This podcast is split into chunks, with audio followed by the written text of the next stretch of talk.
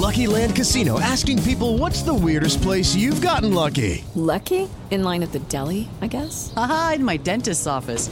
More than once, actually. Do I have to say? Yes, you do. In the car before my kids' PTA meeting. Really? Yes. Excuse me, what's the weirdest place you've gotten lucky? I never win and tell. Well, there you have it. You can get lucky anywhere playing at LuckyLandSlots.com. Play for free right now. Are you feeling lucky? No purchase necessary. Void where prohibited by law. 18 plus. Terms and conditions apply. See website for details. Yo soy Alejandro Villalbazo en el Twitter, arroba Villalbazo13. Es viernes 8 de abril. Iñaki Manero.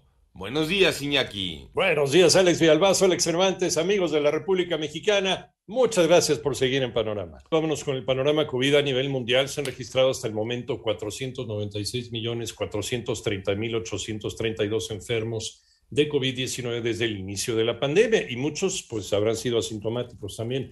A nivel global ya se alcanzaron 6.171.346 personas lamentablemente fallecidas por esta enfermedad. Y un estudio realizado en Reino Unido y publicado en la revista médica The Lancet, una de las más importantes para publicar desarrollos científicos en medicina, mostró que los síntomas de COVID duran menos en los pacientes infectados por la variante Omicron en aquellos contagiados por su predecesora Delta, eh, al menos, al menos si están vacunados. Eh, vámonos con las cifras de la pandemia en México, las tiene Mónica Barrera. En las últimas 24 horas el país contabiliza 32.216 nuevos casos de COVID, cuando el miércoles se registraron más de 12.000 pacientes, es decir, casi se triplica el diagnóstico y así la cifra total aumenta a 5.715.504 casos confirmados de COVID y la Secretaría de Salud también confirma 105 muertes más en un día para un acumulado de 323.508 decesos. La Secretaría de Salud precisó que el aumento de casos confirmados de COVID-19 registrados el 7 de abril corresponde a la migración de casos extemporáneos realizada por el IMSS. El 89.6% de los casos migrados cuentan con fecha de inicio de síntomas en el año 2021. En 889 Noticias, Mónica Barrera. En el panorama nacional, un juez vinculó a proceso a Mauricio N. por el delito de homicidio calificado en contra del menor Hugo Carvajal, ocurrido el fin de semana en los límites de Gilotzingo, en el Estado de México. Se dio un plazo de tres meses para concluir las investigaciones. Se le dictó prisión oficiosa, es decir, llevará el proceso en el penal de Barrientos, en el Estado de México. Por otro lado, un juez de control del Tribunal Superior de Justicia de Ciudad de México vinculó a proceso a Manuel N. y su hijo Jesús N relacionados con la agresión a bastonazos a una familia en su vehículo en Río Churubusco, aquí en Ciudad de México también.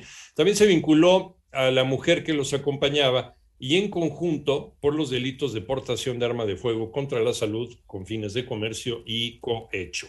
A la mujer se le dio libertad. En tanto, el Poder Judicial del Estado de Nuevo León precisó que la audiencia programada para hoy viernes 8 de abril el ex gobernador de la entidad, Jaime eh, El Bronco, sí se llevará a cabo. Con esto, él eh, dio un revés a la petición de la Fiscalía Especializada en Combate a la Corrupción de programarla para otra fecha.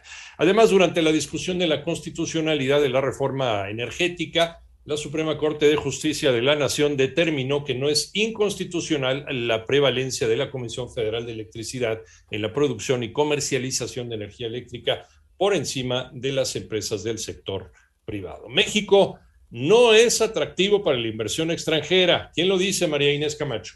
Por tercer año consecutivo, México quedó fuera del ranking de los 25 principales países más atractivos para la atracción de inversión extranjera directa, así lo informó el director general de la calificadora Kearney, Ricardo Janine, quien explicó que esto se debió a los cambios institucionales y a las reformas como la energética que presentó el presidente de México. Es el tercer año, seguimos fuera de los 25 países más atractivos para como destinos para atraer inversión extranjera. Y el segundo punto es que las expectativas de los cambios institucionales y las reformas que dan competitividad a la economía, como la energética, así como las inversiones en infraestructura del gobierno federal, son los temas que contrarrestan el posicionamiento de México con los inversionistas globales. Para 88.9 Noticias, María Inés Camacho Romero. En el panorama internacional, la Asamblea General de la Organización de las Naciones Unidas expulsó a Rusia del Consejo de Derechos Humanos luego de la masacre registrada en la ciudad ucraniana de Buka en la Junta Plenaria de la ONU con 93 votos a favor, 24 en contra y 58 abstenciones, entre ellas la de México. se logró obtener dos tercios del voto necesario para aplicar la medida. Los votos en contra no cuentan en este caso según reglamentos del Consejo. Además, al menos 39 personas fallecieron, más de un centenar resultaron heridas hoy viernes en un ataque de Rusia con misiles en la estación de tren de Kramatorsk, en el este de Ucrania cuando cientos de civiles intentaban trasladarse a zonas más seguras del país. La fiscal general de Nueva York, Leticia James, pidió el jueves a un juez estatal que declare a Donald Trump en desacato por no entregar los documentos que ella pidió para una investigación civil sobre las prácticas comerciales del expresidente de los Estados Unidos.